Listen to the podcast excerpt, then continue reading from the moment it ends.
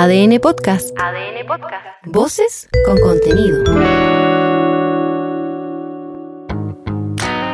Hola, soy Leo Honores y te invito a hacer una pausa necesaria para conocer los temas que están marcando la agenda hoy. ¿Cómo era la copia feliz del Edén hace cuatro años? ¿En qué estábamos como país antes de que todo cambiara? Nuestro país es un verdadero oasis, con una democracia estable, el país está creciendo, estamos creando 170 mil empleos al año, los salarios están mejorando. Aunque eso del cambio, visto cuatro años después, es bien debatible. Oasis vale gallampa, gracias. Da la impresión de que estamos igual o peor, pero recordemos. Son recuerdos. En los meses previos al estallido social, los ministros de esa época, ante la inflación que subía, recomendaban a los románticos aprovechar de regalar flores, porque habían bajado. Para los románticos y los que quieran regalar flores en este mes, las flores han caído un 3,7%. Enfermera, no la deje entrar. Se decía que quienes estaban en las listas de espera por atenciones de salud o que estaban en los consultorios o CESFAM hacían vida social. Puta que éramos buenos, ¿ah? Estamos listos con Levántate, papito. Pero a claro, todo vamos, pulmón que levántate, diga papito. aquí. papito. Nos invitaban a levantarnos más temprano para aprovechar una tarifa menor en el transporte público. Quien madrugue eh, puede ser ayudado a través de una tarifa eh, más baja. Esto terminó con un llamado de estudiantes a saltar los torniquetes. Todas frases que caían como patadas en los huevos para todos quienes se descrestaban para llegar a fin de mes. No es que fuera una situación muy distinta en años atrás o incluso décadas anteriores. La clase media, medio endeudada, medio colapsada, ya no daba más, hasta que reventó. Se produjo una catarsis, una verdadera reacción en cadena.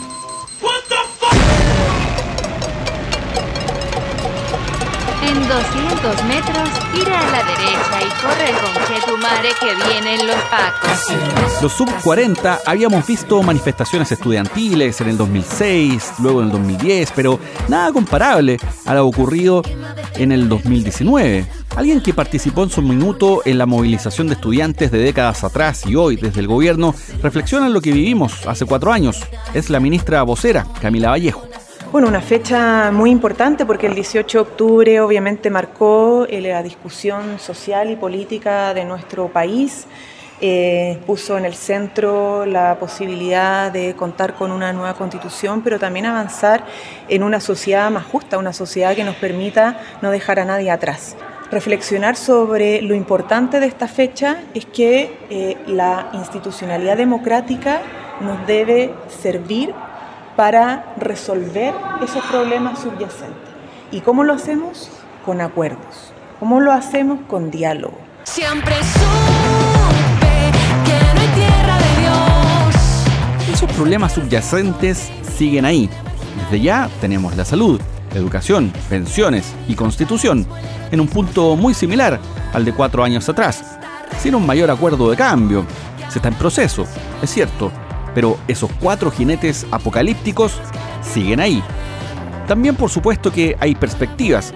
Por un lado, hay quienes ven solo la violencia y sus consecuencias, otros ponen el foco en las demandas ciudadanas, otros en el proceso a largo plazo, también en cómo el Estado como tal, más allá del gobierno de turno, que quedó plop, desarticulado, que declaró la guerra incluso, Estamos en guerra.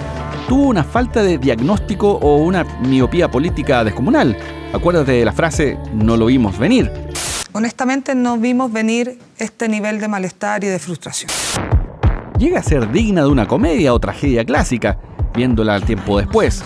Luego hubo otra frase también como no es la forma. Y es que claro, la discusión es válida, al cruzarse la violencia con reivindicaciones sociales. ¿Son posibles ambas a la vez? ¿Una invalida a la otra?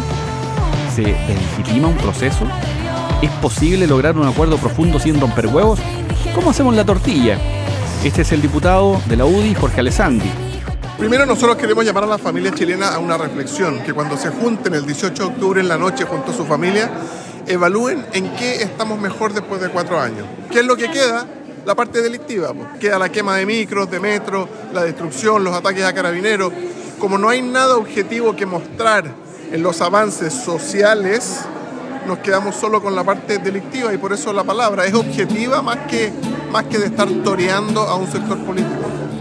Canto desde el negro más En lo judicial es importante decir que el corolario deja hasta ahora a 48 ex uniformados condenados por violencia institucional. La gran mayoría de ellos condenados por generar lesiones permanentes, como daños oculares, de los que se contabilizan más de 400 personas, que dicho sea de paso, aún no reciben reparación. Y quizás una de las investigaciones más llamativas es la del metro. Hay 14 personas condenadas por su participación en incidentes en distintas estaciones, pero no se detectaron grupos organizados.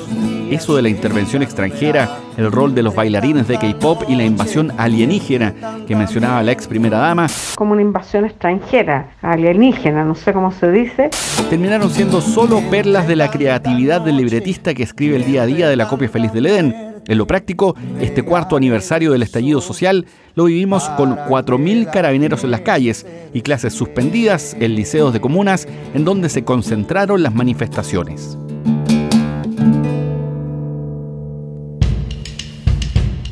Si crees que aquí en esta larga y angosta faja de tierra estamos mal, no es ni comparable con la barbarie que se vive en Medio Oriente. Más de 500 muertos dejó el bombardeo a un hospital en Gaza. Escuchaste bien, a un hospital. En la guerra no todo vale. Es bueno recordarlo. La población civil tiene resguardos. Uno de ellos es justamente los centros asistenciales. Desde Pekín, el presidente Boric se refirió a los últimos hechos en la zona de conflicto. Dijo que son inaceptables y brutales. Chile condena sin matices tanto los atentados y secuestros perpetrados por Hamas y también la indiscriminada respuesta y los bombardeos que Israel ha realizado afectando principalmente a población civil, desarmada, indefensa en Gaza. También el corte de energía y suministros básicos que se le ha impuesto al pueblo palestino de Gaza. Concordamos con Cancillería en que, y también con la Corte Penal Internacional que esto puede constituir, en particular el bombardeo que vimos a un hospital en Gaza durante las últimas horas, puede constituir crímenes de guerra. Y por lo tanto me alegro que la Corte Internacional de Justicia esté recabando antecedentes en esta materia. Hay que decir que en los últimos días hubo ataques a ambulancias, pasos fronterizos y también la zona de Gaza hacia donde estaban trasladándose los evacuados. Tampoco es que se haya respetado mayormente la vida de los inocentes de ambos lados. Sin embargo, el ataque al hospital Gazatí marcó un punto de inflexión en el horror. En Israel llegó en las últimas horas el presidente de Estados Unidos y se reunió con Benjamín Netanyahu. Apoyó allí la tesis de Tel Aviv sobre un ataque contra el hospital de Gaza. Por lo que he visto, parece que vino del otro lado, dijo Biden. Las posibilidades de una investigación imparcial y rápida, hay que decir, en este escenario es una quimera, prácticamente imposible. El presidente de la autoridad palestina, Mahmoud Abbas, canceló por su parte su reunión con el presidente de Estados Unidos. En Jordania se suspendió también la cita con el rey Abdalá de este último país y lo propio con el presidente de Egipto a casi cumplirse dos semanas de esta escalada.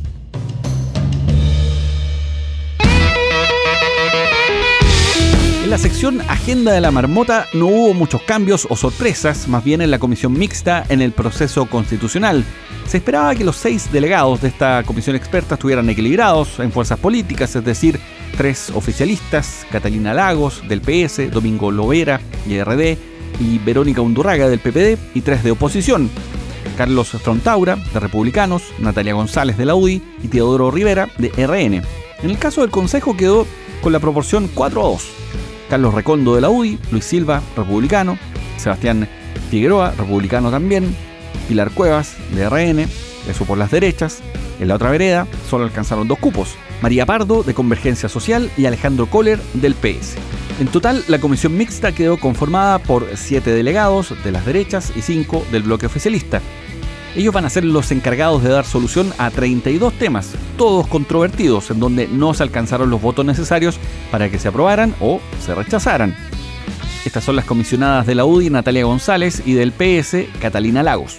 esta es una nueva etapa, esto es una oportunidad, hay que verlo así, para que todos aquellos temas en que el Consejo no resolvió rechazar por dos tercios o aprobar por tres quintos puedan resolverse con propuestas de soluciones razonables que ojalá unen la mayor cantidad de voluntades posibles. Eh, efectivamente hay ciertas normas que son muy problemáticas y que yo espero que en la comisión mixta logremos resolver, eh, mantener el criterio de la comisión experta. Así como sabes, entre los temas en los que no hay acuerdo, además de si las empanadas deben tener o no pasas, o si el pan de Pascua es con fruta confitada o no, está la objeción de conciencia individual e institucional, la expulsión de migrantes en situación irregular en el menor tiempo posible, la exención del pago de contribuciones en la primera vivienda, la paridad de entrada y reelección de alcaldes, concejales, gobernadores y consejeros regionales. Y a pesar de que no hay posturas oficiales en cuanto a favor o en contra del texto, sí sabemos que hay un sector que está conforme con lo propuesto hasta ahora y lo han dicho abiertamente que tal como está lo votarían a favor. Republicanos y Chile Vamos. Todos los demás, ya veremos.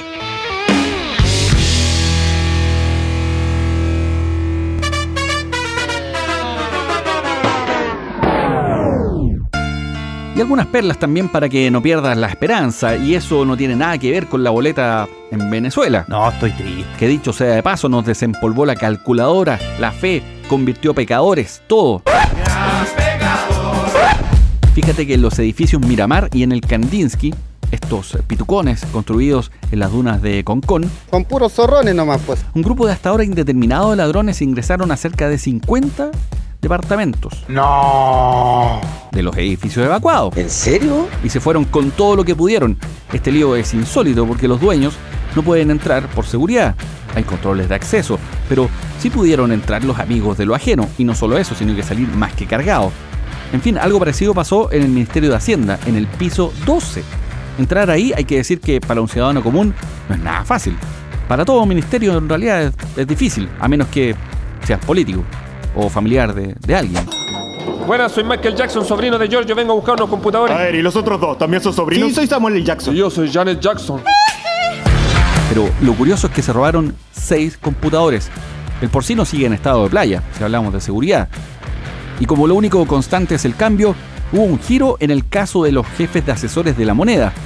Claro que después de que la Contraloría dio un plazo de cinco días para que explicara por qué no había ido a la comisión investigadora, que indaga los traspasos de fondos públicos a las fundaciones. Después de ese llamado de atención, ahora Miguel Crispi pidió ser citado.